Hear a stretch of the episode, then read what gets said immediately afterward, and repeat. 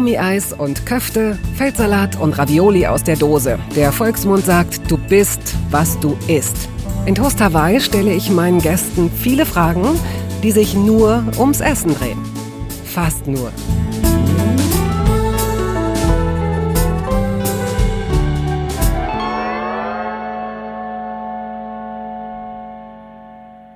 Sie ist eine erfolgreiche Entertainerin, moderiert eine erfolgreiche Talkshow, hat eine nach ihr benannte Zeitschrift, die sich erfolgreich verkauft und dazu natürlich zahllose Fans.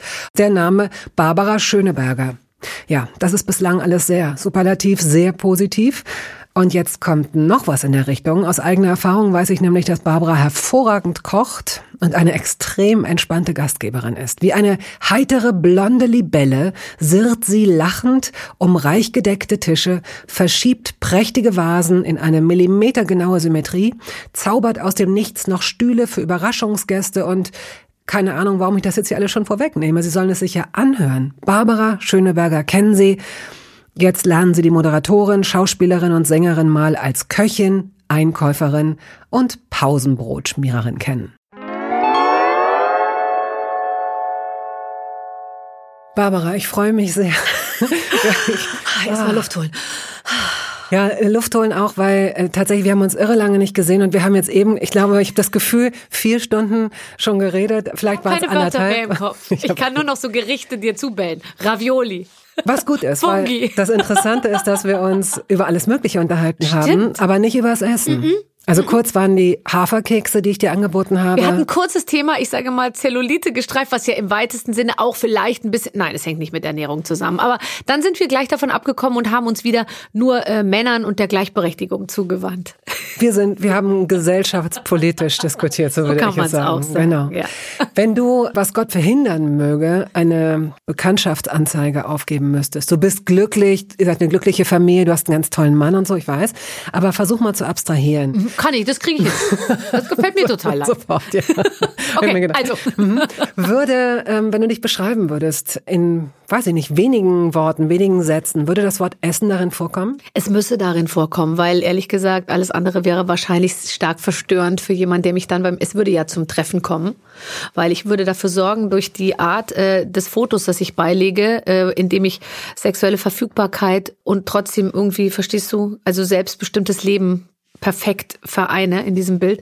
Wie äh, sähe dieses Bild aus? Ich muss, ich möchte mir Notizen machen. Mh, mm, vielleicht würde mir so eine Seite von meinem T-Shirt über die Schulter rutschen. Wobei, inzwischen ist vielleicht besser ein Rolli. Also egal. Ich würde auf jeden Fall mit dem Gesichtsausdruck versuchen, alles zu zeigen, was ich habe.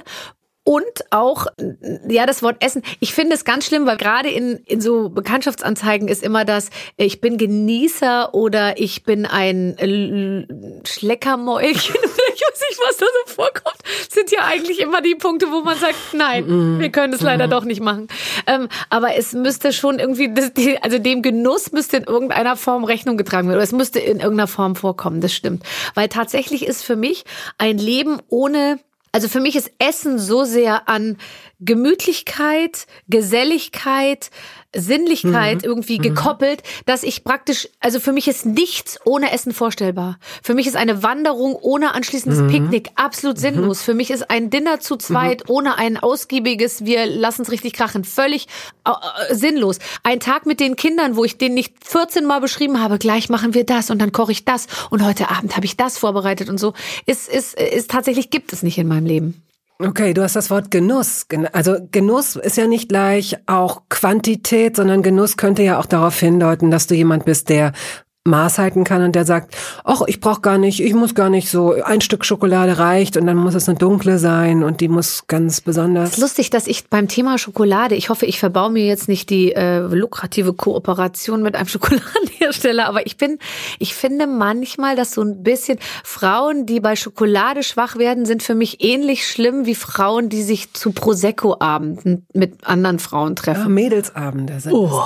Also ähm, ich darf nichts gegen Mädelsabend sagen, weil so heißt äh, eine Rubrik in meiner Zeitschrift, die immer sehr unterhaltsam ist. Aber tatsächlich ist so dieses, wir treffen uns und dann mh, mm, und Schokolade, die so auf der Zunge schmilzt und dann genieße ich das so und so. Das finde ich, ist es so ein fürchterliches Frauenklischee, so Schleckermäulchen, dass man auch als Frau immer Konfekt geschenkt kriegt. Es gibt tatsächlich oh, Konfekt, das sagt Leute, man aber schon seit 1960. Pralinen schicken so äh, als weil weil ich gestehe so für Genuss und dann stellt sich derjenige, der mir das schickt, dann stelle ich mir vor, dass der sich vorstellt, dass ich so ein ganz enges Kleid ohne BH anhabe und mir dann so eine Praline in den Mund stecke und so so was mache und dann, dann finde ich diesen diesen Menschen so abstoßend. Vielleicht hatte wahrscheinlich hat das nur die Sekretärin geschickt, aber ich, ich finde es dann so schlimm. Ich denke mich, ich stehe nicht ohne BH im fresse deine scheiß Pralinen, du, du Sau. Aber ich finde wirklich so Frauen, die so, oh, bei Schokolade werde ich schwach, da kann ich nicht nur ein Stück essen und so. Äh. Also ich bin eher leider die Fraktion, die die die Chips, äh, die Chips isst. Also sowas eher. Ich habe auch äh, ehrlich gesagt ohne jetzt zu viel zu erzählen, es gab mal einen Mann und der hat dann mir hinterher, äh, als wir dann doch irgendwie uns irgendwie zusammenkamen, er sagte an dem ersten Abend, ich konnte da nicht mit dir irgendwie weitergehen, so, weil äh, du, du, du hast die ganze Zeit Chips gegessen und du hast so nach diesen Paprika-Chips gerochen und ich hatte das für so kumpelhaft gehalten irgendwie. Weißt du, ich lieg Ach, das heißt, zwar, du hast es strategisch. ja, eingesetzt. ich lieg zwar hier wie Venus und hab nur wenig an, aber schau, ich bin irgendwie eine von euch. Ich bin so ein Kumpeltyp. Ich esse Chips die ganze Zeit. Aber ich kümmere mich schon- nicht um meine Figur. Es ist wirklich ein lustiges Bild, wenn man älter ist als zwölf, zu glauben, dass diese hingegossene äh, Schaumgeburt, diese Venus, die dann aber allein schon das Geräusch des Chips machen. ja, ja. Ja, das ist jetzt nicht das Sinnlichste, was ich mir vorstellen Nein, könnte, aber ich gebe das auch zu. Jetzt, ich habe jetzt immer so, äh, ja genau. Was könnte man denn machen? man könnte in so, man könnte mit so manikürten, perfekt manikürten Fingern in so Erdnussschüsselchen greifen, die auf dem Nacht, ne? Nee, Erdnüsse sind, glaube ich, auch irgendwie doof. Man muss was haben, wo man so dran lutschen kann. Was könnte das sein? Man könnte nicht so eine ganze, ja, man macht nicht Gurkensticks, sondern man nimmt eine ganze Gurke und beißt die immer so ab und guckt ihn so Mhm. an. Mal gucken. Also ich bin ja jetzt in der Situation, wo ich, was ist denn jetzt mit der Kontaktanzeige? Hat sich schon jemand gemeldet? Hast du den, hast du dir jemals erklären können, nochmal zurück zu deinem Trigger-Thema Pralinen oder wie du sagst, Konfekt, was ja deine, deine Kinder wüssten überhaupt gar nicht, was Konfekt ist, ja. Kannst du mir erklären, warum die Beschreibung für den Inhalt der Pralinen immer auf der Bodenseite bis zum heutigen Tag ist? Wo man überhaupt, wo man immer, man muss, Muss doch immer, umrechnen dann. Okay, wenn ich so rumdrehe, ist es oben. Wenn ich es wieder zurückdrehe, ist es die Praline, die unten Aber die liegt, fallen, das ist du? ja, äh, fallen das, dann auch raus. das ist mir zu mathematisch. Aber normalerweise, du, du guckst dir die an, du denkst, ja, was ist das? Ja. Dann musst du das Ding nehmen, hochnehmen und Das gucken, stimmt. so wie Leute automatisch zum Beispiel Parkscheine immer in den Mund nehmen, wenn sie ins Parkhaus fahren. Das kannst Ja. du beobachten, 95 Prozent.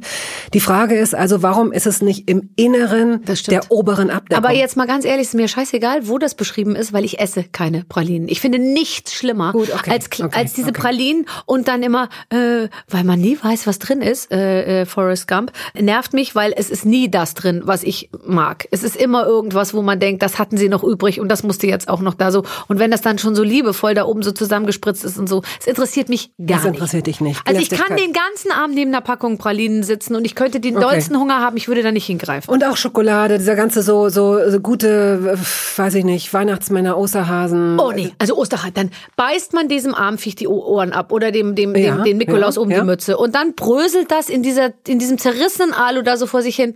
Ich würde am liebsten, wenn es nicht spießig wäre, allen Leuten sagen, bitte den Kindern keine Osterhasen schenken. Aber das darf man natürlich nicht und Deine die lieben die Kinder Osterhasen. Ähm, essen, kriegen wahrscheinlich nur so Reiswaffeln, ne? Genau, mein, Sohn hat letztens mir gesagt, nicht bitte so ein Bio-Scheiß. Weil es ist wirklich so, und da bin ich ja auch voll der Meinung meines Sohnes, Chips und Süßigkeiten bitte nicht aus dem Biomarkt. Also wenn ich da schon lese von wertvollem Kakao und mit äh, 100 Prozent und, und auch ohne Geschmacksverstärker, also das, wenn ich schon was möchte, dann will ich aber auch die volle Chemie, Süße, künstlicher Zucker haben, die sich sozusagen wie so eine Explosion in meinem Mund ausbreitet. Und bei Chips auch. Also wenn das gesundes Fett ist, in dem die gebrutzelt wurden, dann, dann ist das nicht das, was ich mir von Chips verspreche. Und wenn ich schon Chips esse, dann will ich auch den Geschmacksverstärker und die Konservierungsstoffe und dann will ich alles da drin haben, was es zum echten, ja, wie soll ich sagen, zu einer echten Sünde macht. So. Und bist du in der Lage, eine halbe Tüte Chips zu essen? Also kannst du das aus Vernunftsgründen dann schon? Ähm, da, darin bin ich nicht so gut. Und weißt du, was meine größte Leidenschaft geworden ist? Und da muss ich wirklich sagen, da vergesse ich mich.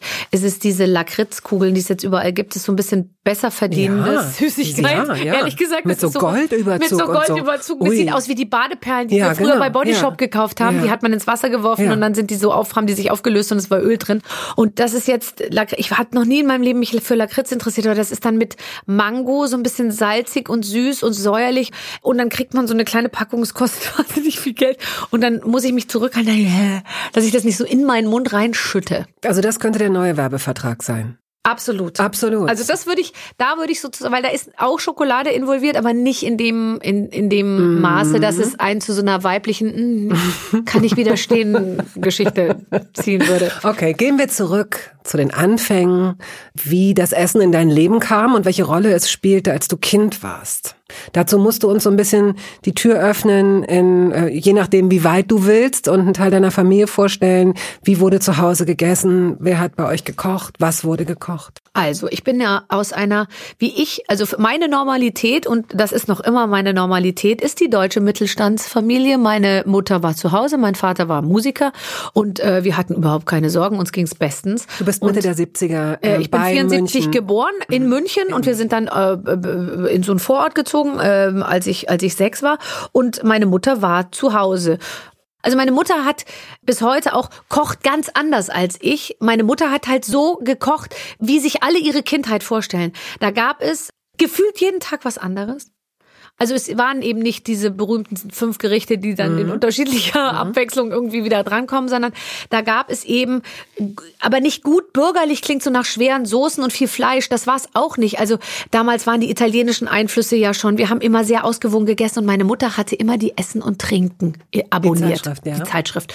Und diese Essen und Trinken kam immer und dann saß meine Mutter richtig so aufrecht davor und hatte die auch in solchen, wie heißen die, in solchen Ordnern oder in so Schubern Karton- oder Ah ja, weißt du, mhm, so im ja. Schrank und hatte die sortiert und hat auch bis heute einen Ordner mit ausgerissenen Essen und Trinken. Ja. Das ist so klein gedruckt und so unvorteilhaft, sag ich mal, gelayoutet, dass man das heute gar nicht mehr als Rezept erkennen würde. Das war ja früher alles viel komplizierter und die Fotos haben auch nicht immer so Nee, schön ausgesehen, nein, das wie das heute der Fall ist. Aber sie hat, äh, sie hat bei Paul Bocuse, sie hat dann bei Witzigmann, sie hat so Kochkurse gemacht, was ganz lustig war, Mhm. weil die anderen Kinder dann zu mir sagten, ach, kann deine Mutter nicht kochen? Aber meine Mutter konnte natürlich hervorragend kochen, aber hat dann so, ist dann wirklich in die Haute Cuisine eingestiegen. Ah, ja. Und ich erinnere mich daran, wenn meine Eltern Gäste hatten, gab es manchmal bis zu zehn Gängen, was wirklich natürlich in einen totalen Stress Ja. Wahnsinn ausartete, weil die Gäste saßen also unten zu Tisch und meine Mutter drehte völlig Ja, durch ja. in der Küche mit Soufflé, mit Schäumchen, mit Dingen, mit Schlagen und ich durfte nichts machen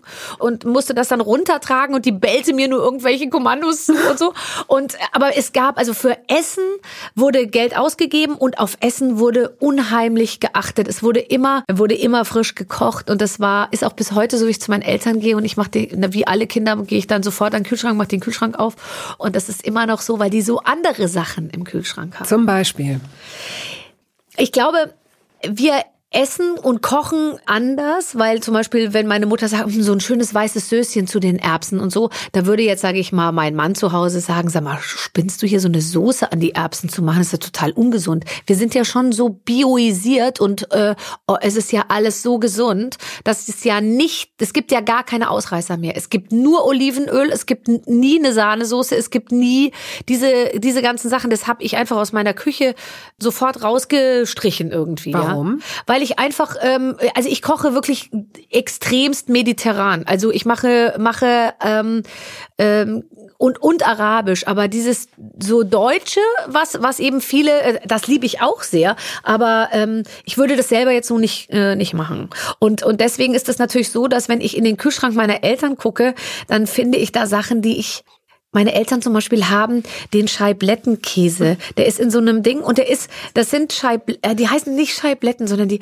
aber das ist so, ähm, das ist für mich sowas Tolles, wenn ich das dort esse und dann kann man den so reißen. Das sind diese Quadrate, so groß Ja. wie ein Toastbrot Ja. und dann kann man das so und ich, ich gucke dann da immer, ich denke mir, da ist doch gar keine Milch drin, da ist gar kein Käse drin. Das Nein, ist das ist aus so- irgendwas. so weiches aber das Plastik. Mhm. stimmt nicht. Ich habe dahin, weil ich habe dann zu meiner Mutter gesagt, wir kaufen sowas nicht. Dann hat meine Mutter gesagt, warum eigentlich nicht? Das ist ganz normaler Käse. Und dann habe ich gesagt, aber jetzt lass uns mal gucken, da ist bestimmt gar nichts von der Kuh drin.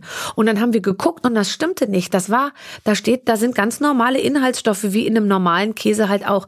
Aber er sieht halt schon allein qua Verpackung mm. mit diesem bunten Ding da drauf. Dieses und Orange und so. Ja ne? klar, sieht mm. natürlich schon mal anders aus. Und dann ist auch lustig, meine Eltern bringen für meine Kinder immer eine bestimmte Salami mit, die ist so rund abgepackt und eine bestimmte Marmelade und ein bestimmtes Brot. Und das bringen meine Eltern immer in rauen Mengen mit, wenn sie uns besuchen kommen. Das heißt, meine Kinder denken, diese Marmelade und diese Salami gibt es nur da, wo meine Eltern wohnen der Schock meiner Kinder war riesig, als sie irgendwann mal bei Edeka gesehen haben, dass es die Salami und diese Marmelade natürlich auch in Berlin gibt. Mama, hier ist die Oma-Marmelade. Wusstest du, dass sie das hier verkaufen? Ich so, ja, das wusste ich. Warum kaufen wir die nie? Äh, äh, weil da 90 Gramm Zuckerbrot. Äh, ja, und meine Mutter, ja, aber deswegen schmeckt sie auch so gut. Und so, meine Mutter immer, ihr mit eurem Bio-Zeug hier, das schmeckt ja nach nix. Und einmal habe ich Erdbeeren so gekocht. Nee, meine Mutter hat die Erdbeeren geschnitten und hat dann so Zucker drüber gestreut. Da habe ich gesagt, Mama, machst du Zucker über die Erdbeeren? Das sagt meine Mutter, ja, natürlich. Ja, aber du kannst doch keinen Zucker über die Erdbeeren machen. Barbara, ich mache dir seit 45 Jahren Zucker über die Erdbeeren und es hat dir nicht geschadet. Im Gegenteil. Und dann denke ich mir immer lustig, wir sind schon so gebrainwashed von dem allen. Auch durch Kindergarten, durch Schule. Du musst ja so darauf achten, was du mitbringst. Ich habe mal ein KitKat war, war mal in der Jacke meines Sohnes. Ein KitKat, da hat mich die Kindergärtnerin angerufen. Nein. Die hat, das war richtig, die hat mich richtig kriminalisiert. Äh, Frau Schöneberger, ich muss kurz mit Ihnen sprechen. Wir haben bei Ihrem Sohn ein KitKat in der Tasche gefunden. Ich möchte Sie jetzt ja nicht, ich weiß jetzt nicht, wie das da reingekommen ist, aber ich möchte Sie noch mal dringend bitten, darauf zu. Ich so, was? Ein KitKat? Das kann ich mir gar nicht erklären. Und so, ich habe mich gefühlt, als hätte der eine Schnellfeuerwaffe im Anschlag gehabt, als er in die Kindergarderobe da. Ich so, was? Das kann ich mir gar nicht. Wir essen doch gar keine Süßigkeiten und so. Man wird im Kindergarten schon so, du wirst so. Ich habe einmal äh, Muffins mitgebracht und da wurde dann gesagt, wenn es geht, nicht mit so viel Schokolade. Dann hatte ich weiße Schokolade grün eingefärbt. Das war um die Osterzeit. Und dann hat die zu mir gesagt, was haben Sie denn da auf die Muffins drauf? Sag ich, das ist Avocado-Creme. Frau Schöneberger, Sie sind ein Schatz. Das ist super für die Kinder. Ich so, ja, ist klar. Super für die Kinder. Ja, welcome to, uh, to the reality shit. Okay. of the Kindergarten. Du yes, but before Kinder hast du ja auch schon auf Ernährung geachtet. Aber würdest du mir widersprechen, dass du dich sehr früh schon mit Ernährung auseinandergesetzt hast? Ja, also über meine Mutter, die ihr Leben lang unzufrieden war mit ihrer Figur. Rückblickend würde meine Mutter jetzt heute sagen, dass sie mit 40 eine Spitzenfigur mhm. hatte und mit 50 auch und mit 30 eigentlich auch. Aber sie war immer unzufrieden und sie wollte immer dünner sein und meine Mutter hat tatsächlich jede mögliche Diät gemacht. Komisch, oder? Wir waren ja. von Weight mhm. Watchers über mhm. Keto Atkins, die mhm. Atkins-Diät. Ja, ja, Kennst du genau. das noch? Das war so ein Buch, meine wo Mutter so ein auch. Mann stand in so einer riesigen Hose und hat diese riesige ja. Hose so von sich weggehalten. Der hat propagiert, man solle nur Fleisch mit Schlagsahne mhm. essen. Der ist dann später an Herzverfettung gestorben. Das wurde aber verhindert, dass das irgendwie in die große Presse kam. Also wir haben alles. Äh, von meine Mutter hat jahrelang nur Toastbrot mit Grapefruit am Morgen gegessen und so. Das heißt, ich habe von nahezu jedem Lebensmittel die Kalorien Angabe mhm. im Kopf. Ich weiß mhm. immer, was 100 mhm. Gramm von irgendwas mhm. an Kalorien haben. Theoretisch habe ich es voll drauf. Praktisch kann ich mich null kontrollieren. Und es gibt Phasen in meinem Leben, da geht's ein bisschen besser und dann schaffe ich das auch, weil ich weiß genau, es wäre besser jetzt die nächste Stunde nicht zu essen und dann erst nach fünf Stunden wieder zu essen und so. Ich habe alles drauf, ja, ich weiß alles. Und es wird dann immer wieder so einem so verkauft, als gäbe es jetzt neue Erkenntnisse, aber faktisch weiß doch jeder, was zu tun ist, ja. Aber für mich ist zum Beispiel auch nicht nur Essen, sondern eben auch Kochen zum ganz wichtigen Bestandteil meines Lebens geworden. Und deswegen ist es eben auch wahnsinnig schwer, sich davon fernzuhalten. Aber ich habe natürlich heute mehr Probleme, meine Figur zu halten, als ich das vor 20 Jahren hatte. Ich wollte nur darauf hinaus, dass dieses glutenfrei oder wie auch immer das, dass das eigentlich nur eine weitere Spielart ist, sich mit Ernährung auseinanderzusetzen, wie wir es schon immer gemacht haben, aber vielleicht auf eine falsche Art bis jetzt gemacht haben. Früher, ne, dass wir gesagt haben, dass wir angefangen haben, eben wie irre Kalorien zu zählen. Ich weiß noch, dass ich mal äh, früher mir ein Snickers in, ich weiß nicht, mikroskopisch kleine Teile geschnitten habe, um möglichst viel davon zu haben, weißt du, weil ich wusste, das hat irgendwie 538 Kalorien und dann muss ich das und das so und so lange also machen. Ich habe dann die mikroskopisch oh kleinen Teile alle innerhalb einer halben Stunde gegessen. ja, natürlich. Also wie bescheuert, ja. Also wirklich wie bekloppt. Aber du hast gerade nochmal zurück äh, zu euch nach Hause, als du Kind warst. Du hast gesagt, und ich habe das alles runtergezogen getragen. Das heißt, die Küche war die im ersten Stock und im, und im Erdgeschoss war das Esszimmer oder wie war das? Nee, bei also euch? bei uns ist, wir haben meine Eltern haben ein ganz, ganz kleines Haus, so eine Doppelhaushälfte, typische 80er Jahre Doppelhaushälfte. Und da, wo bei all unseren Nachbarn, die die gleichen Häuser hatten wie wir, ähm, eben der Tischtenniskeller war oder ähm, der Hobbyraum oder die äh, Bar oder was auch immer man in den 80ern so hatte, hat meine Mutter sich dort unten ein Esszimmer à la- Ah. Schloss Linderhof eingerichtet. Also das heißt, wir hatten oben ganz normal neben der Küche unseren Essplatz. Wo ihr auch immer gegessen Wo wir auch habt. immer gegessen haben. Aber wenn Gäste kamen, gab es unten das von, von den Freunden Ah. meiner Eltern als Schloss Hin Linderhof bezeichnete, äh, halb unter der Erde liegende, wie auch immer äh, geartete Esszimmer, wo meine Mutter all ihre Liebe und Dekorationskraft sozusagen eingebracht Mhm. hat und auch damals schon eine gewisse Lust am Porzellankauf hatte, was ich jetzt auch von ihr geerbt habe, aber ich habe ein bisschen mehr Platz, um es abzustellen. Meine Ja. Mutter hatte wirklich, guck mal hier, hier ist so eine Blume drauf, ist das nicht schön? Und mein Vater, aha. Und dann, guck mal, und wir so, hatten wir sowas nicht? Nein, wir haben da, das, was du meinst, ist ganz anders. Da ist hier die Blume. Ach so.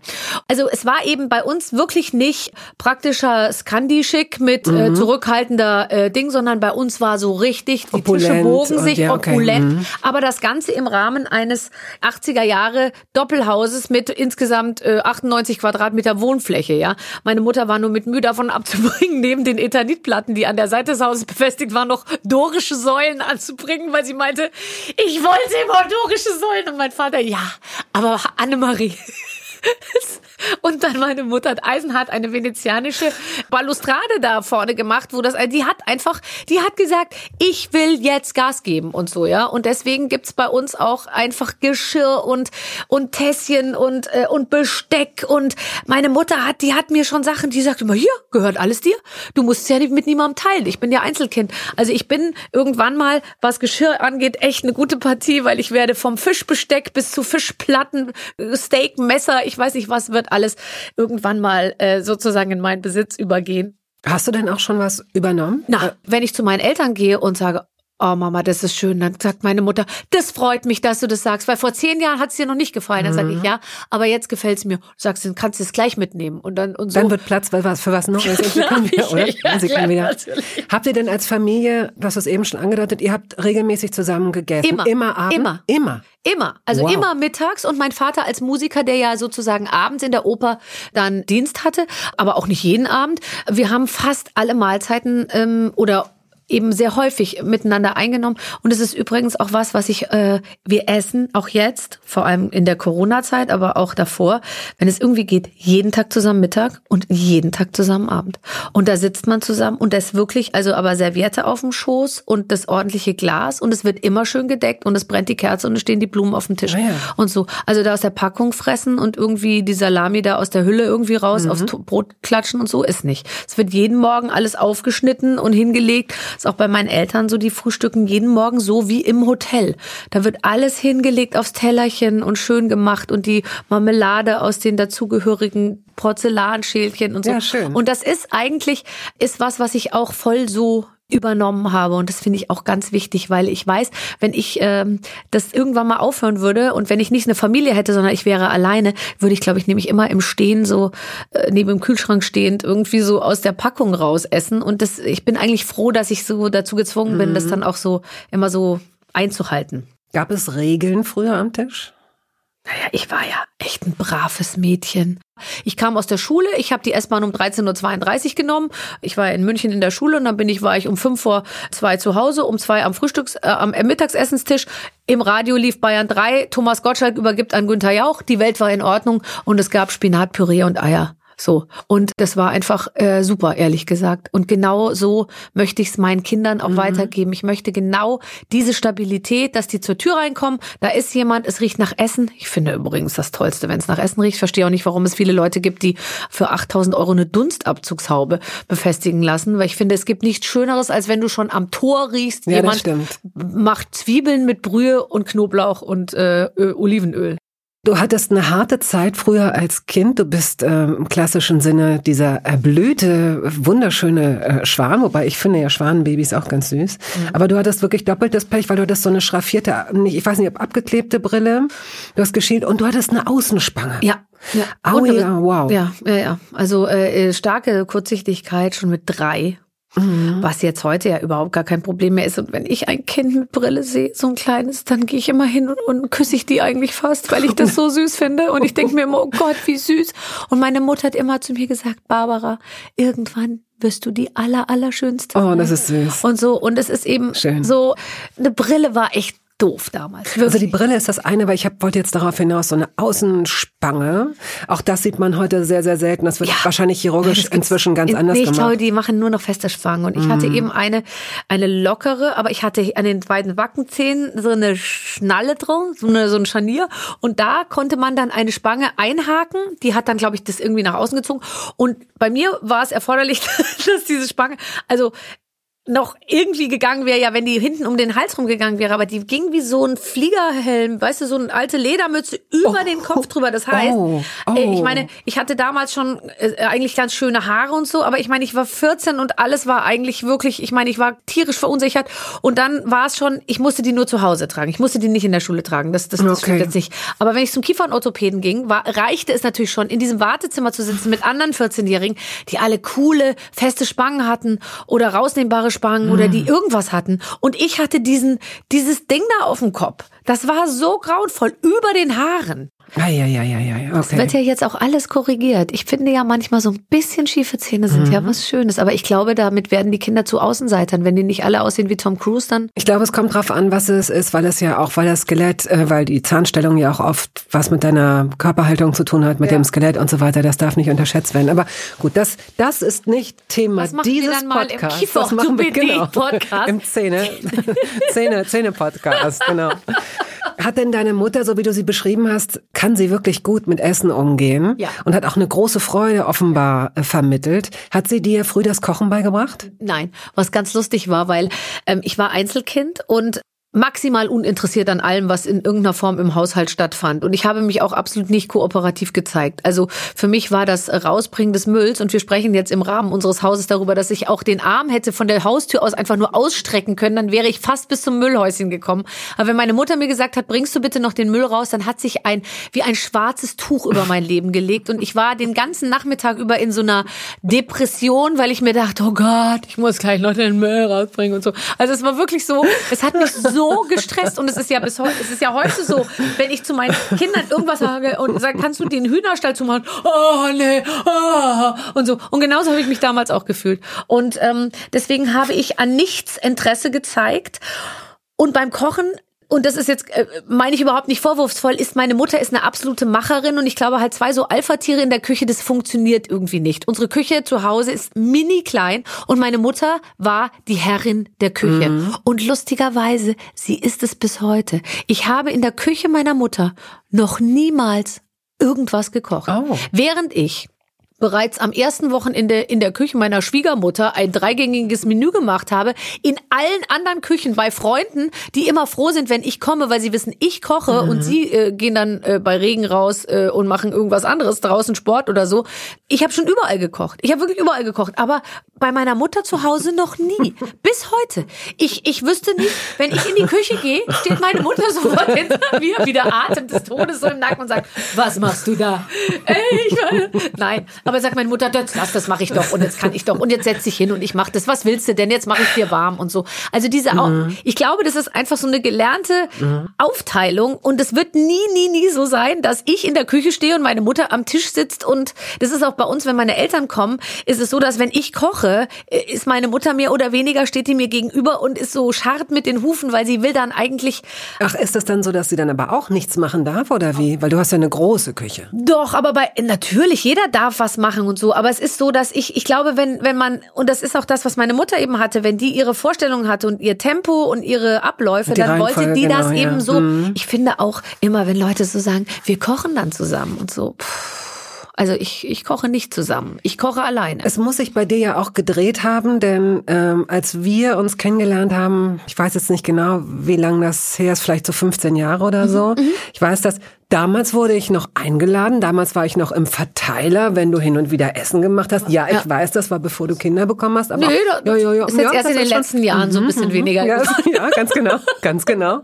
Ja, aber ich weiß, dass ich extrem beeindruckt war von der Lässigkeit, die du als Gastgeberin an den Tag gelegt hast, weil du hast dann auch sehr schnell eingeladen. Wir kannten uns noch gar nicht gut und ich wurde zum Essen eingeladen, was ich toll fand und Du hast erstens immer gute Leute zusammengebracht, finde ich. Das tust du wahrscheinlich noch heute. Und ich höre jetzt auf mit diesen kleinen Verletzungen, diesen Wunden, Wirst du es je erfahren? Ja, werde ich sie erfahren. Und aber, du hast, du hast zwar super ausgesehen, ich weiß, aber du hattest dann irgendwie so äh, um die Füße und du bist irgendwie so mit so dicken Socken und irgendwie so, alle haben sich miteinander unterhalten. Du hast viele Gäste gehabt und wirktest überhaupt nicht gestresst und vor allen Dingen auch gar nicht nervös. Also du hast ähm, dich immer drum gekümmert, dass jeder irgendwie ein Glas hat und hast hier mal ein bisschen was gemacht, dann mal ein bisschen gemacht. Man merkte, dass du gerade erst, also du hast nicht groß vorbereitet, es entstand da, aber du warst weit. Man musste nicht allzu lange aufs Essen warten, was ich immer schlimm finde. Ja, aber ich kann dir sagen, das habe ich mir wirklich, wie soll ich sagen, das habe ich mir anerzogen, weil ich bin, was ich erinnere mich an zwei Events in meinem Leben. Ein Event, mein 30. Geburtstag in Berlin. Ich hatte damals eine riesige Wohnung und habe ganz viele diese Leute zwei, eingeladen. Die ineinander, weißt du, genau, diese also ja, riesig ja. groß und ich habe einfach okay. Leute eingeladen und habe mir überhaupt, ich hatte überhaupt gar keine Ahnung, was das bedeutet, so eine große Party zu machen. Ich glaube, da waren 120 Leute oder so und die waren da, standen da alle rum und so und ich hatte indisches Essen besorgt von einem Caterer und das äh, stand da alles so und ich habe mich auf dieser Party mit niemandem unterhalten. Ich habe kein einziges Gespräch geführt, ich habe nichts gegessen, ich habe nichts gemacht, weil ich bin nur rumgerannt, habe Aschenbecher ausgeleert, habe unter Leuten irgendwelche Handtücher geschoben, damit sie kein, also jetzt mal grob gesagt, kein Bier verschütten. Ich habe gewischt, während Leute miteinander standen und ich habe so, Entschuldigung, darf ich mal kurz und habe so um die rumgewischt, weil ich irgendwie so und danach habe ich mir, nachdem alle so am nächsten Morgen, also jetzt mal, da lagen irgendwie noch drei so Typen da im Wohnzimmer rum und und äh, geile Party und so. Und ich dachte oh. mir so, ich ich hatte nichts mitgekriegt. Und dann habe ich noch mal so eine etwas größere Party gemacht, da ging es mir genauso. Und danach habe ich mir überlegt, wie will ich sein? Und ähm, auch bis heute, für mich ist zum Beispiel Kochen oder Essen machen ist gar nicht so der Punkt, sondern für mich ist es Gastgeben. Ich will Gastgeber sein und für mich ist der ideale Gastgeber und das ist, ich bin ja auch Gastgeber auf der Bühne, ist jemand, für den ich nicht mitleiden muss. Ich bin total gestresst, wenn ich zu Leuten nach Hause komme, wo mir die Hausfrau das Gefühl vermittelt, scheiße. ich habe mich völlig voll mhm. verschätzt. Ich muss eigentlich in die Küche, aber eigentlich will ich bei den Gästen sein. Ich will das alles irgendwie, genauso wie ich es nicht mag, wenn ich ähm, im Zuschauerraum sitze und der Gastgeber der Show sagt mir, oh, ich bin total aufgeregt. Das will ich nicht hören, mhm. das will ich nicht sehen. Ich will einen entspannten Gastgeber. Und ich habe ich bin so ein Profi-Gastgeber. Bist du wirklich? Dass ich inzwischen, weil ich einfach so wahnsinnig viele Essen, Zeugs irgendwie äh, veranstalte, weil, weil das für mich mein Leben ist. Das ist für mich das, was es ausmacht. Ich will mit vielen Menschen um einen Tisch sitzen und ich will selber kochen. Ich bestelle halt heute nicht mehr beim Inder. Okay, für 120 Leute war es fair, aber es ist so, ich mache Essen für 25 Leute und dann koche ich halt den ganzen Tag. Und dann sagen die immer zu mir, oh, aber ist doch dein Geburtstag, wie kannst du denn dann den ganzen Tag in der Küche stehen? Dann denke ich mir immer, ich kann mir nichts Schöneres vorstellen. Mhm. Die Vorstellung, ich, ich müsste jetzt Geburtstag haben und dann, was würde ich dann machen? Vom Telefon sitzen? Sitzen, geschminkt und warten, dass einer anruft und mir gratuliert den ganzen Tag. Was soll ich denn machen? Da fahre ich morgens ins frische Paradies, dann kaufe ich ein, dann gehe ich nach Hause, dann das Einzige, wo ich es mir noch verbessern vorstellen könnte, wäre, wenn mir jemand die Tüten ins Haus trägt, weil das finde ich wirklich anstrengend. Und dann lege ich los und dann mache ich mir schöne Musik und dann koche ich, mhm. dann decke ich den Tisch, dann stelle ich die mhm. Blumen, dann mache ich die Kerzen und dann bereite ich die Drinks vor und dann äh, dann brennt das Feuer und dann ist es für mich auch so schön, dass alle jeder steht in einer anderen Ecke, alle äh, machen irgendwie und ich mache unterschiedliche Sachen, mal mache ich Buffet in der Küche und mal mache ich gesetztes Essen und mal mache ich irgendwie äh, jeder kann machen, was er will und das ist mein Leben. Hm. Und ich habe überlegt, ob ich damit Geld verdienen kann. Ich habe tatsächlich gerade gedacht, das könnte ein guter Plan B sein, auf jeden Fall. Weil es dir so viel Spaß zu machen scheint. Ja. Und weil es dir, man, man spürt auch immer, wenn Menschen so in ihrem Element sind. Das ist, es ist so eine, so eine Leichtigkeit, wie manche Menschen Blumen arrangieren können und andere nicht. Du legst da dieselben 20 Stängel hin und die einen schaffen es und die anderen, bei denen sieht das traurig aus das, und, und beugt sich so über den Vasenrand. Und es ist auch zum Beispiel, es ist so ein bisschen, ich bin ja schon jemand, jemand, ich bin nicht ehrgeizig, überhaupt nicht. Und ich habe auch gar nicht so, aber vor mir selber möchte ich bestimmte Dinge einfach mhm. hinkriegen und dazu gehört es halt, so ein Essen zu schmeißen. Und inzwischen weiß ich halt, also wenn ich jetzt einen Braten mache oder wenn ich einen Fisch mache oder wenn ich irgendwas mache, dann muss ich das und das so und so vorbereiten. Und dann habe ich aber auch, das ist wirklich so, dass wenn die Leute kommen, gucken die so in die Küche und dann kriegen die ein bisschen Schiss, weil die denken, scheiße, die hat noch gar nicht angefangen. Aber da steht ja der Fisch schon im Ofen, ja. die Kartoffeln sind schon mhm. gekocht, die werden dann nochmal in Dillbutter geschwenkt und die kleinen anderen Sachen sind schon alles, es ist alles da. Und das habe ich echt perfektioniert, weil ich wollte eine Gastgeberin sein, die dann, wenn die Gäste kommen, ich trinke ja ganz wenig Alkohol, aber wenn ich Gäste habe, ja, dann passiert Folgendes, kurz bevor die kommen, Feuer brennt, Musik ist an und so, dann nehme ich mir ein Gin Tonic und dann mache ich so die Tür auf und dann fühle ich mich manchmal wie wie so 100 Jahre zurückversetzt und dann rauche ich zum Beispiel auch drei mhm. Zigaretten, weil es einfach, finde ich, dann zum Lifestyle passt. Und dann stehe ich so da und ziehe mir dieses scheußliche Zeug rein und denke mir, warum machst du das, warum machst du das? Wenn meine Kinder vorbeigehen, verstecke ich die Zigarette oder gebe sie jemand anderem in die Hand oder sage, ich halte die nur für die Hanna, die ist kurz auf dem Klo. Und dann gebe ich mich da so rein und dann weiß ich genau, ich gehe jetzt einmal in die Küche und stelle das ein bisschen an und im Ofen ist alles fertig. Und ich glaube, diese Lässigkeit, die, die gönne ich mir selber, weil ich will einfach an diesem Abend teilnehmen. Und die hast du dir scheinbar erarbeitet. Aber wie? Hast du, ist es Learning by Learning, Doing by Doing? Hast du auch Abende gehabt, an denen es schief ging und beim nächsten Mal ging es dann halt wieder ein bisschen besser und wieder ein bisschen besser? Oder hast du gemerkt, in dem Moment, als du angefangen hast, dich mit Kochen zu beschäftigen, hast du dieses Talent auch gespürt Nein, und es gemerkt? Geht es geht nicht schief. Es, geht nicht. es kann nicht schief gehen, ehrlich gesagt, weil, also, äh, wenn man Zutaten auf eine bestimmte Art und Weise zubereitet, also man müsste sie schon bei 240 Grad für drei Stunden im Ofen lassen. Oder was vergessen, das, was weil man abgelenkt ist beispielsweise. Weise. Nee. Nein. Ich habe vielleicht mal die Käseplatte vergessen, die da ja, stand dann noch am Balkon kein, oder irgendwie so. Aber auch das Nein. nicht. Nee, ich habe tatsächlich, also ich bin zum Beispiel niemand, der, ich koche nicht nach Rezept, aber ich, ich kaufe tatsächlich Kochbücher. Ich habe jetzt letztens drei oder vier Kochbücher bestellt von einer Französin. Die sah so schön aus und wie die die Artischocken so hielt, dachte ich mir, ich werde verrückt. Ich muss mir dieses Ding kaufen. Mhm. Und dieses Kochbuch ist teilweise auf Französisch, manches ist auf Englisch. Und da dachte ich mir, das lese ich doch nicht. Ich lasse mir doch von der blöden Kuh nicht vorschreiben, wie viel Messerspitzen Salz ich da reinmache. Weißt du, dann werde ich auch sauer sauer, weil ich mir denke, ich koche doch nicht nach deren Rezepten. Aber ich gucke mir an, wie die da steht, in dieser groben Leinenschürze und so einen Bund mit roten Rüben über die, den Arm geworfen hat. Und dann denke ich mir, ja, so will ich auch sein. Und dann habe ich sofort die Idee. Und dann sehe ich mhm. auf der anderen Seite, wie die, keine Ahnung, die, die, die macht dann so ein Grundrezept mit irgendwas und ich gucke mir eigentlich nur das Foto an mhm. und denke mir, ah, mhm. ich weiß, was ich okay. mache. Ja, ja. Also weißt du, ich bin nicht der Hund, wenn ich schon lese. Also bei mir ist, ich lasse mir noch eingehen, ein halber Liter Milch. Okay, das kriege ich irgendwie hin. Aber wenn da steht 125 Gramm mhm. Roggenmehl, werde ich sauer. sauer ja, das macht mich mhm. sauer, weil ich mir denke, was denken die eigentlich? okay. so, weil das ist auch nicht meine Art im Leben, 125 Gramm. Ich werde schon verrückt, wenn es jetzt bei dem Corona-Test immer heißt, drei, äh, tröpfeln Sie drei mhm. Tropfen auf das Testfenster. So, ich mache da pff, so und dann sagt mein Mann, nein, drei Tropfen ist es doch scheißegal und so. Also ich bin nicht für so kleine Maßeinheiten. Ich bin fürs Grobe, weißt du? Und deswegen, ich hau dann zusammen. Ich glaube, wer mich kochen sieht, kriegt auch ein Stück weit Angst. Es ist so, dass diese Küche. Aber du kochst schnell, finde ich. Oh, das ist super. Ich bin irrsinnig schnell. Ja. Und ich krieg auch die Motten, wenn ich mit jemandem koche und der schneidet Tomaten in gleich große Stücke. Da werde ich mhm. verrückt, weil sie werden ja danach verkochen. Mhm. Und äh, so, also es gibt Leute, die behaupten, man würde das schmecken wie klein oder groß die Tomaten geschnitten sind. Aber für mich ist das sozusagen, ich zauber, ich schwöre dir, wenn ich jetzt einkaufe und ich habe das Zeug zu Hause stehen und du sagst, auf die Plätze fertig los und ich koche für zehn Leute, ich, ich stelle dir ein, innerhalb von, ich sag mal, 35 Minuten ähm, stelle ich mhm. dir ein Essen zusammen ja, und koch dir das, dass hinterher mhm. die Leute wirklich mhm. sagen, äh, ich bin ja auch so gästegeil. Ich bin ja total wild auch auf viele neue Leute. Ich würde am liebsten noch Menschen von der Straße reinholen. Ich bin auch immer der Meinung, es sollen alle kommen und noch jemand mitbringen. Mhm. Und es können nicht genug Menschen sein. Mhm. Ich habe da eine wirkliche, also ich bin fast exzessiv, was dieses Thema angeht. Werbung. Es gab eine Phase in meinem Leben, in der ich alles richtig machen wollte in Bezug auf meinen Körper. Genügend Flüssigkeit, Bewegung, die richtige Ernährung. Hey, ich werde ein ganz neuer Mensch und kürze das an dieser Stelle mal ab. Aus mir wurde kein ganz neuer Mensch. Solche Pläne sind löblich, aber in der Regel zum Scheitern verurteilt. Wir wollen zu schnell zu viel und übersehen, wer wir sind und wer wir jahrzehntelang waren. Nichts gegen Veränderungen, nichts gegen gesündere Angewohnheiten oder Ernährungsumstellungen. Aber ich finde, sie müssen zu unserem Leben passen und es muss irgendwie Klick machen im Kopf.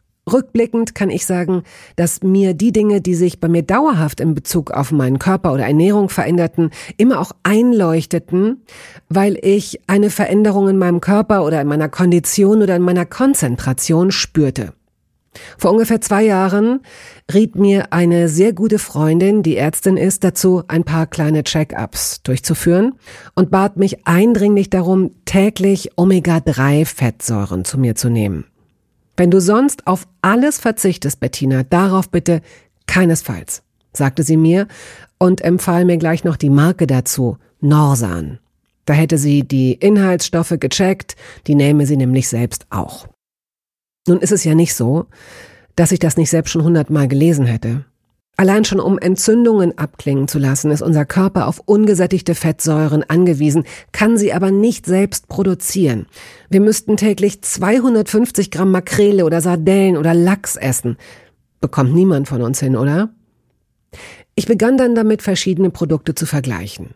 Rezensionen, Qualitätsnachweise, Erfahrungsberichte und landete, das hätte ich mir also sparen können, wieder bei Norsan. Daher fällt es mir wahrscheinlich auch so leicht, diese Produkte hier zu bewerben. Es gibt die hochdosierten Omega-3-Produkte im Sortiment als Kapseln oder Öle aus Fischöl oder Algenöl. Letzteres dient als vegane Variante. Und für Kinder gibt es beispielsweise vegane Kaugelee-Drops. Mein Favorit ist das Fischöl, weil ein Esslöffel pro Tag ausreicht und ich damit zudem noch Vitamin D3 aufnehme. Gesundheitsversprechungen kann und darf ich hier nicht machen, das ist klar. Aber ganz subjektiv als Bettina kann ich sagen, dass ich mich deutlich fitter und konzentrierter fühle seit anderthalb Jahren. Also seit ich das Öl täglich nehme. Und ich werde dabei bleiben, Podcast-Werbung hin oder her. Und meine Arztfreundin ist auch happy. Sie ist eine von über 5000 Ärztinnen und Ärzten, die die Produkte von Norsan empfehlen. Ich habe auch gerade nochmal nachgeschaut. Norsan ist die meistverkaufte Omega-3-Marke in deutschen Apotheken. So, und weil das der Deal auf Gegenseitigkeit ist, machen wir es hier endlich auch mal so, wie Sie das vielleicht schon aus anderen Podcasts kennen. Es gibt einen Code mit einer Ermäßigung von 15 Prozent auf Ihre erste Bestellung. Dieser Code ist gültig bis zum Ende des Jahres und lautet Toast 15, kleingeschrieben und ohne Leerzeichen. Toast 15. Sie finden die Infos dazu auch in den Show Notes.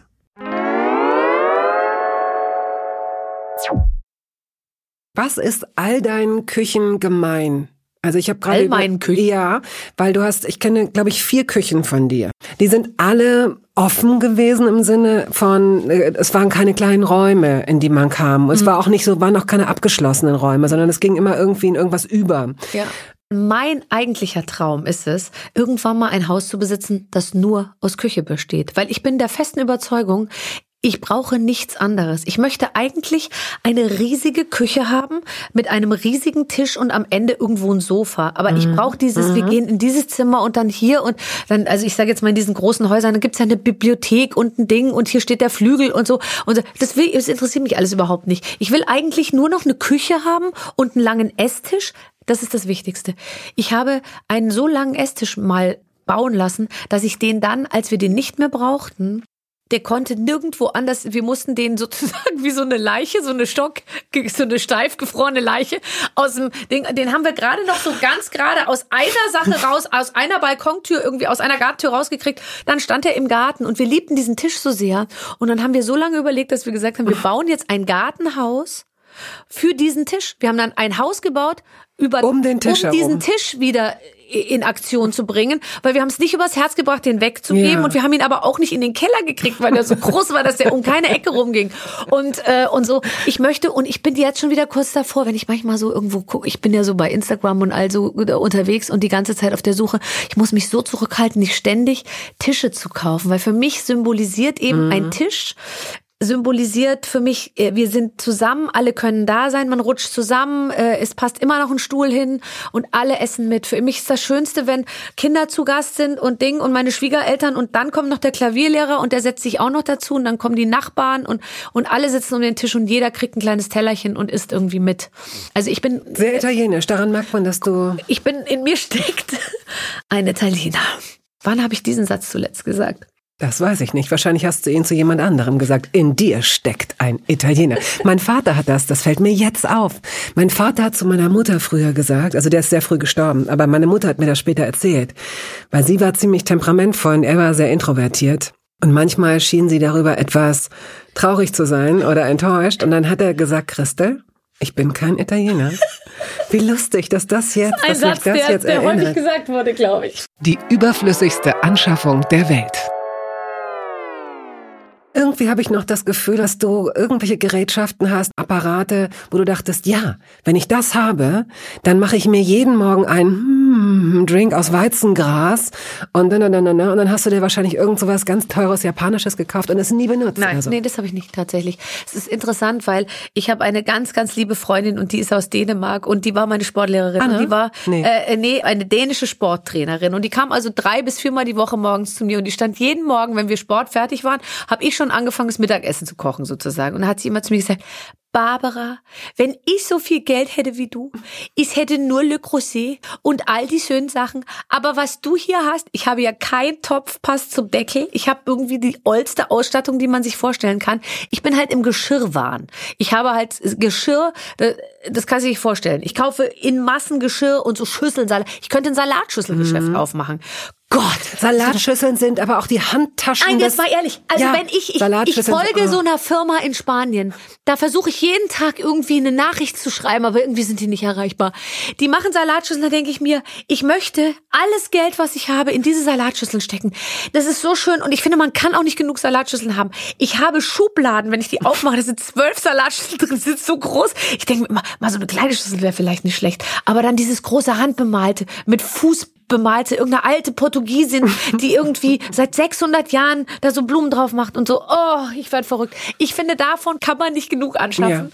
Aber ich entdecke manchmal schlimmerweise dann im Keller, denke ich mir, ach, guck mal, Das hast du ja auch. die habe ich ja schon, die habe ich, hab ich mir noch mal gekauft oder so, ja. habe ich ganz vergessen, dass ich die schon da unten stehen habe, weil ich muss dann teilweise das in den Keller stellen, weil ich so viel Zeug Oh, habe. dann hast du wahrscheinlich Aber so einen ganz Keller. alte Töpfe und meine Mutter, wenn die kommt, uns besuchen und die rücken an mit Salami, Marmelade und Mhm. Brot, bringt meine Mutter Messer mit und sagt, ich habe meine Messerchen mitgebracht. So, das, Weil eins sagt ja, mir, mit deinem Messer kann ich ja, keine Zwiebel ah, schneiden. interessant, interessant. Das heißt, du hast wegen der Kinder oder weil Nein, nicht wegen der Kinder. Ich kaufe halt irgendwelche Messer, ja gut dann. Aber wenn man selber mit seinen, man, es ist ja wie ein alter Freund so ein Messer, dann wirft man den nicht einfach weg, Nee, nur aber weil lässt der du sie nicht schleifen? ist. Du hast um die Ecke bei dir ist hin und wieder so ein Markt, lässt du sie da schleifen? Kann man da Messer schleifen? Hm, Auf vielen Wochen. Nee, das kann man da, glaube ich, nicht. Nee, also dafür, das sind so eher so im Bereich 4,99 Euro. Ähm, und die sind auch, ich arbeite gerne mit geriffelten Messern. Ich auch. Ich finde, so Tomatenschneidemesser ist das Beste. Damit und da kann man ich hauptsächlich alles. Tomaten schneide Super. Mhm. und auch Zwiebeln und so, ich schneide mit geriffelten Messern und ich weiß nicht, ob die sich schleifen lassen. Das weiß ich auch nicht. Das stimmt. Aber die sind auch lange, finde ich, wirklich scharf. Super. Ja. Mhm. Aber meine Mutter findet nicht und die bringt ihre eigenen Messer mit. Das ist wahnsinnig komisch. Hast du Tomaten im Kühlschrank? Äh, Das kommt drauf an, je nachdem, wie äh, meine äh, zeitliche, wie, wie der Plan ist. Also wenn ich weiß, ich, ich werde die demnächst alle essen, dann nicht. Wenn ich, wenn ich weiß, sie müssen länger, dann lege ich sie in den Kühlschrank. Ich esse aber, glaube ich, ich glaube wirklich manchmal, wir essen ein Kilo Tomaten am Tag. Oh la la, okay. Ein Leben ohne Tomate ist für mich praktisch nicht vorstellbar. Ich glaube, ich mache kein Gericht, wo nicht irgendwie Tomaten verarbeitet werden. Machst du auch, wenn du für die Kinder Pausenbrote, machst du die, die Pausenbrote, oder macht Ja. dein Mann das? Ja. Machst du das? Ja, Was machst ja. du da drauf? Ähm, das, was dann da ist. Und mein, mein, äh, also ist doch meine Kinder bestimmt haben jetzt. viel da. Nee, eben manchmal auch nicht. Also manchmal schaffe ich es auch über Tage nichts zu haben, was ich wirklich für eine Brotbox äh, und dann versuche ich denen die Sachen so schön zu reden. Hey, heute mal Sellerie? Nein. ähm, und dann äh, kannst du jetzt mal wieder Salami kaufen? Nee. Also jetzt lass uns doch mal versuchen ohne Salami und so. Und dann hat heute Morgen hat mein Sohn gesagt, wir haben teuren französischen Käse, ich möchte einfach nur mal wieder Salami haben und so und ständig muss ich dieses Kernelbrot essen und so. Ähm, also er, ich weiß nicht, die wollen halt am liebsten ungetoastetes Toastbrot dann mal mit Salami und Butter. Und dann machst du da auf sowas auch so Tomaten und Gurken und so Ja, Deko-Kram? ich finde ja, dass Tomaten auf dem Brot mit Salz schönes Kernbrot mit so Butter und Tomate ist ja was ganz Tolles. Aber ist ein bisschen Nicht- Matsche wahrscheinlich, wenn die ja, das, das, nachher in liegt dann Schule manchmal essen, ne? zwei Stunden im und auch so wie die den Schulranzen rumschleudern, ist das auch nicht mehr, hat es nicht mehr die ideale Mhm. Form, glaube ich, wenn man es auspackt. Aber also beim Thema Pausenbrot könnte ich besser werden. Aber auch da natürlich guckt der Lehrer ja inzwischen über die Schulter. Wirklich? Und die hatten ab und zu mal so Quetschis äh, dabei äh, das? früher, wo du so Fruchtmus, was du so und so Mhm. darf man gar nicht mehr, weil es zu viel Verpackung finde ich auch gut, aber hm, okay. Und ähm, ja, also über das Pausenbrot zeigt man ja auch so ein bisschen, wer man ist. Das heißt also, ähm, die, die sagt dann immer so, also die, ähm, die, die, die Lisa, die hat immer Beefy dabei und Salzbrezel. Und ich so, ja, wir nehmen doch kein Beefy und Salzbrezel mit in die Schule. Und dann denke ich mir immer, warum eigentlich nicht? Es wäre so geil. Aber äh, bei uns gibt's dann halt, keine Ahnung, irgendwie auch so eine geschälte Möhre und dann ein paar Trauben und, und halt ein Brot mit irgendwas. Ich mache manchmal Butter und Salz, wenn ich nichts zum Draufschmieren habe und so. Aber ich glaube, das könnte besser sein. Das würden die sich so ein bisschen fancier vorstellen. Viele haben auch immer jeden Tag eine Breze dabei. Hast du Aber- selbst schon mal, also bist du eine Brotbäckerin? Ja.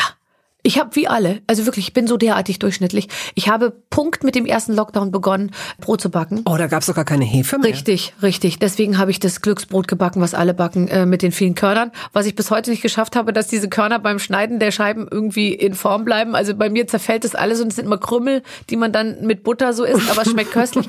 Und ich habe auch ein Hefe, äh, wie auch immer, Brot mit Walnüssen und Feigen immer Du gebacken. sagst Walnüsse, endlich mal jemand. Wie muss man Alle sagen Walnüsse, aber es sind Walnüsse. Leute, die du kennst. Ich, äh, Hey, hey, hey, hey, hey. Hat dich da mal jemand Walnüsse. korrigiert? Sagst du es nee, seitdem? aber, aber es ist, man sagt doch auch der Wal.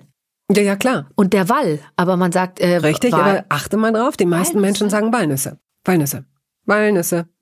Ich finde es jetzt nicht schlimm. Also es gibt wirklich schlimmere Dinge. Gibt, Und jeder gibt's- kann, lass uns das bitte noch kurz sagen, jeder so- kann natürlich sagen, was er möchte. Nein, ich finde das so geil, wenn man solche Sachen so. Ja. Bei, bei Facebook wäre jetzt, stünde jetzt schon darunter, wenn ihr keine anderen Sorgen habt. So. Genau, ge- genau. Und ähm, dass ich auch gesagt habe, dass ich Kaminfeuer habe, äh, outet Ja, mich ja auch schon als CO2, absolute äh, CO2-Sau. äh, absolut, Ja, ja. ja. Ähm, nee, aber pass auf, äh, Walnüsse, nee, ähm, ich finde immer lustig, dass Leute sagen Pinsette. Ach, ich finde Leute, die sagen Backgammon, das ist komisch.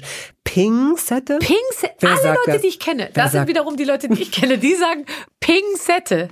Das ist doch Äh, komisch. was mich aber dabei fast noch mehr interessiert, worüber sprecht ihr, dass das zum Thema wird? Äh, über Augenbrauen. Über deine Augenbrauen. Oh Gott, okay. Entweder oder. Wir kommen zu entweder oder. Ach, schade. Das heißt meistens, wenn entweder oder kommt, dann ist es fast schon vorbei. Fast schon vorbei. Aber ein bisschen haben wir noch. Ich habe gleich noch eine Massage. Eine Massage. So. Also, du kannst kurz oder lang antworten, ja? Und du kannst auch mal so und mal Ich, so. nein, ich kann nicht kurz ich weiß, antworten. ich weiß. Und das ist auch gut so. Also, Kaffee oder Tee? Kaffee. Und wie? Schwa äh, schwarz, weil äh, seit ich Metabolic Balance gemacht habe, trinke ich äh, Kaffee schwarz, weil da wurde einem empfohlen, so wenig Milchprodukte wie möglich miteinander zu mischen. Also Milch, Eiweiße und so wenig mischen. Also das heißt, ich habe mir dann abgewöhnt, Milchkaffee zu trinken. Und heute bilde ich mir ein, dass schwarzer Kaffee gut schmeckt, aber ich weiß, dass schwarzer Kaffee eigentlich grauenvoll schmeckt. Banane oder Zitrone? Zitrone. Weil ich eben auch sehr viel mit Zitrone koche, sehr viel. Und ich habe auch Zitronenbäume zu Hause. Und Banane ist, hat viel zu viel Kalorien, ehrlich gesagt. Here we go. Müsli oder Cornflakes? Gott, wenn ich noch in den 80ern wäre und noch den Metabolismus aus den 80ern hätte und wenn ich einfach mal frei von all dem, was ich heute weiß, wieder im Regal, wo die Cornflakes stünden, zugreifen dürfte, dann würde ich mir Smacks und Crunchy Nuts kaufen. Oh, Smacks. Smacks Die habe ich auch Crunchy ohne Milch gegessen. Oh. Es, es war so lecker, oder? Und Crunchy Nuts, die so nach Honig irgendwie, wo einem das Gefühl noch gegeben wird, da, da tropft doch noch so ein Honig irgendwie so rein. Und man denkt so, ja, ähm, genau. Aber wir alle wissen ja, äh, nein, nein, nein, man darf es nicht. Aber es ist, also Gott, ich habe letztens mal eine Fanta getrunken, ich habe fast angefangen zu weinen. Ich dachte mir, oh Gott, wo sind die Zeiten hin, wo man an der Tankstelle anhielt, sich eine Fanta gekauft hat, eine Beefy und einen Snickers. Heute knabbert man so Gurken und Sellerie. äh, Ich habe noch geschnittenen Kohlrabi dabei. Und es ist doch alles schrecklich. Was würdest du von welchem Lebensmittel, wofür würdest du dich entscheiden, wenn du wüsstest, okay, du kriegst hier den freien Pass, du kriegst, davon kannst du, du wirst davon nicht sterben, du wirst davon nicht dick, es wird nicht ungesund sein, du kannst davon bis an dein Lebens... Weißbrot mit Olivenöl und Salz. Ich möchte eigentlich nur Brot essen. Mhm. Und leider ist es das, was man am wenigsten soll. Aber wenn es nach mir ginge, ich möchte nur Brotprodukte essen.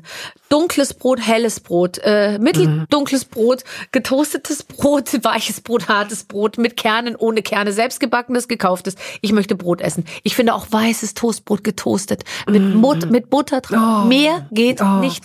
Und ich habe jetzt seit, ich glaube, ich habe jetzt wirklich fast seit vier Monaten irgendwie versucht, kein Brot zu essen. Und manchmal denke ich, vielleicht komme ich irgendwann an den Punkt, wo ich sage, Freunde, ich brauche das nicht mehr. Aber ich weiß ganz genau, ich bin wie so ein Süchtiger, der bei jedem Ding so immer so aufs Brot schielt und so denkt, wenn ich jetzt könnte, wie ich wollte, würde ich in den Leib direkt so reinbeißen Ja, ja. und mir auf den Leib noch so Butter schmieren, so salzige Butter und dann so reinbeißen.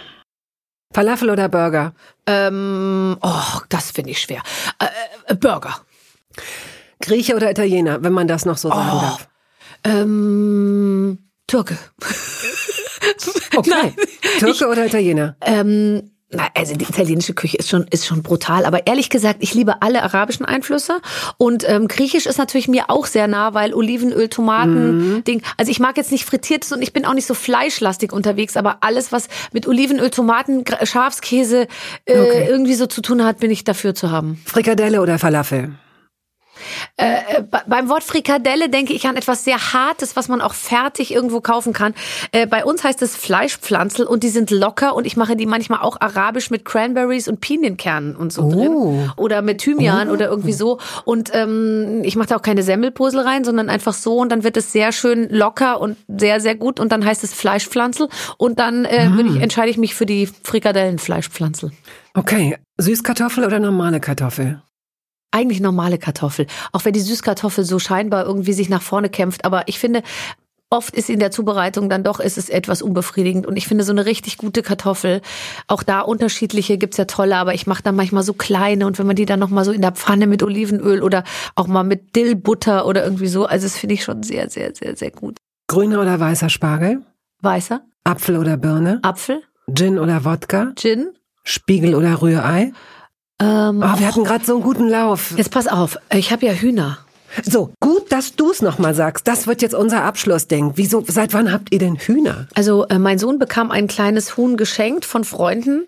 Ähm, Das geschreddert werden sollte oder was? Nein, nee, es die hatten. Hühner und die haben aber, die wohnen natürlich auch im Wald auf so einem Hof und so. Und dann haben die uns so einen Huhn mitgegeben. Und wir waren mit dem Zug unterwegs und haben also dieses kleine Huhn in einer Pappkiste in im so Zug Märchen nach Hause. so und mein Sohn, mein Sohn ging im Zug zu jedem und sagte, da ist ein Huhn drin. und so, und er ist so tierverrückt, aber wir haben halt jetzt nicht so Tiere, weil wir es nicht uns kümmern können und so damals. Dann kriegte dieses Huhn also äh, einen Kompanen dazu und ich setzte die also in so ein kleines Kinderhaus, äh, wo wir Draht drumherum gespannt haben und so. Und dann In hatten wir diese Garten. zwei Viecher in dem, im Garten so. Dann, dann haben wir die jeden Abend hoch auf den Balkon geholt und morgens wieder runter auf die Wiese gesetzt und so. Und dann äh, äh, fuhren wir in Ferien und kamen nach vier Wochen zurück und das Ding krähte. So laut. Und ich so, scheiße. So, also es war ein Hahn. Und dann haben wir aber natürlich gesagt, okay, wir brauchen mehr, wir brauchen mehr. Und dann kauften wir Hühner, Hühner, Hühner, alle möglichen Sorten. Ich habe alle unterschiedlichen Sorten. Und wir haben jetzt ein Alcatraz gebaut für diese Hühner, weil natürlich ist der Fuchs unterwegs, wir haben Waschbären, wir haben Ratten, wir haben Marder, wir haben einfach alles. Ich hatte das Gefühl, alle Tiere Berlins sind zusammengekommen, um nach unseren Hühnern nach dem Leben zu trachten. Wie viele sind es inzwischen? Jetzt sind es zehn, aber wir haben natürlich zwischendurch auch Verluste und dann kommen wieder neue Esst dazu. ihr die dann?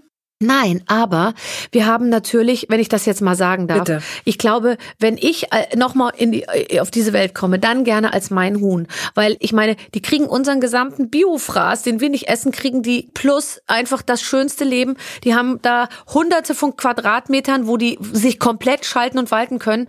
Und ähm, ich habe einen schalldichten Stall gebaut mit einer elektrischen Klappe, die sich um 8 Uhr öffnet. Dann kann der Hahn nach draußen treten und dann laut krähen. Er kräht aber ab 4.40 Uhr.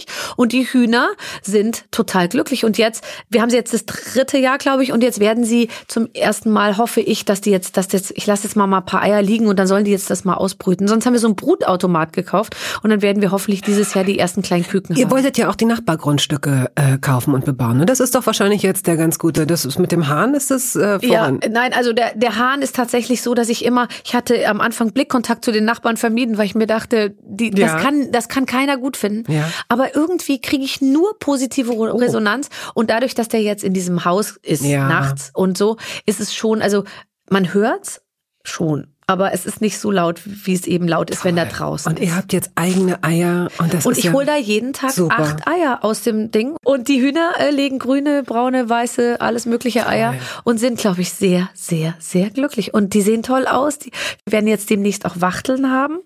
Und vielleicht wird das auch für mich. Äh, Barbara, das nächste ich Mal mache nicht mehr so viel Events, Genau, genau, genau. sondern ich mache jetzt mehr in Eier. Ja. Holy shit. Ja. Okay. Rührei oder Spiegelei? Ähm, Rührei. Ich kriege eh kein Spiegelei hin, weil ich bin zu hektisch. Auch jedes Spiegelei wird bei mir automatisch zum Rührei. Und zum Schluss das Dessert. Gut, und zum Ende eines Essens, wie schließen wir es ab? Espresso, Kräuterschnaps? Also bei uns läuft es immer gleich. Es gibt erst ein üppiges Essen, es besteht immer aus Vorspeise, Hauptspeise. Dann gibt es eine Nachspeise. Das kann auch mal ein Kuchen sein, also eine Tarte mit Sahne oder irgendwie sowas. Dann gibt es äh, äh, Kaffee zum Dessert auf jeden Fall. Dann gibt es eine Käseplatte mit äh, Trauben, Feigen, Dings und so und so weiter. Und dann stelle ich, was sehr gut ankommt, nochmal so ganz furznormale Süßigkeiten auf den Tisch, wie Gummibärchen, äh, was weiß ich was. Aber so in verschiedenen Schälchen so eine. Und das, da hauen sie dann nochmal richtig rein. Auch wenn vorher alle gesagt haben, sie fallen jetzt gleich unter den Tisch und so. Und dann kann es sein, dass dann auch nochmal die Chips gereicht werden, die zu Beginn schon mal angeboten wurden. Also das heißt, es gibt eigentlich durchgehend zu essen und es ist auch für mich immer ein Grund, lange wach zu bleiben. Ich liebe es, an einem Tisch zu sitzen, wenn ich weiß, es kommt in regelmäßigen Abständen ist irgendwas toll. zu essen Das ist vorbei. Also, Barbara, ich danke dir sehr. Ich freue mich, dass ich, also wenn du mich zukünftig wieder in den Verteiler, ich, du kannst es dir überlegen. Ich lade dich sofort nächste Woche ein Okay, und dann machen wir diese. Ach so, ja, stimmt, das geht ja nicht. Doch, du könntest kommen. Ich, wenn wir uns vorher testen, na klar, hey. Ja, und du bist doch nur ein Haushalt. Ja, aber ich will natürlich dann mit all deinen fancy Freunden mal wieder an einem Tisch sitzen. Ja, Wir, wenn wir zu zweit in unseren großen Räumen, ach, sind die Aerosole doch gut verteilt. Ah, ich freue mich schon ich jetzt. auch, ich auch. Was soll ich kochen? Weiß ich noch nicht. Jetzt haben Weiß die Leute nicht. abgeschaltet, weil die dachten, Ja, ist egal. fancy mit so einer offenen Frage Ist egal. aufzuhören. Ist egal. Das Okay. war es jedenfalls. Ich bin jetzt momentan ganz auf Fisch und nur noch Fisch und dann magst du Fisch? ja, sehr gerne. Okay, gut. Dann mache ich irgendeinen Lachs. Plan. Hey, ich bin wieder drin. Tschüss. Tschüss.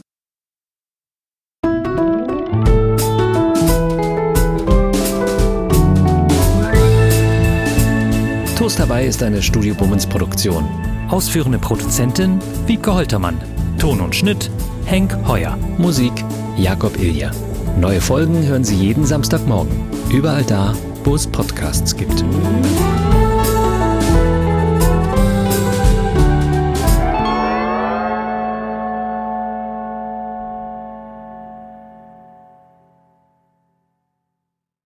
Halt, stopp, warten Sie. In eigener Sache möchte ich feierlich bekannt geben, dass das erste Toast Hawaii Buch da ist. Es heißt Das Essen meines Lebens und darin vorkommen Olli Schulz, Iris Berben, Anke Engelke, Guido Maria Kretschmer, Flake, Barbara Schöneberger, Henry Hübchen und einige andere. Und jede und jeder von ihnen hat mir ein Essens-Selfie geschickt und ein persönliches Rezept. Das ist ein super Buch zum Verschenken für alle Feste, für alle Geburtstage und Essenseinladungen. Das Essen meines Lebens. Ein Kochbuch, ein Interviewbuch und ein Fotobuch. Sie können das jetzt bestellen.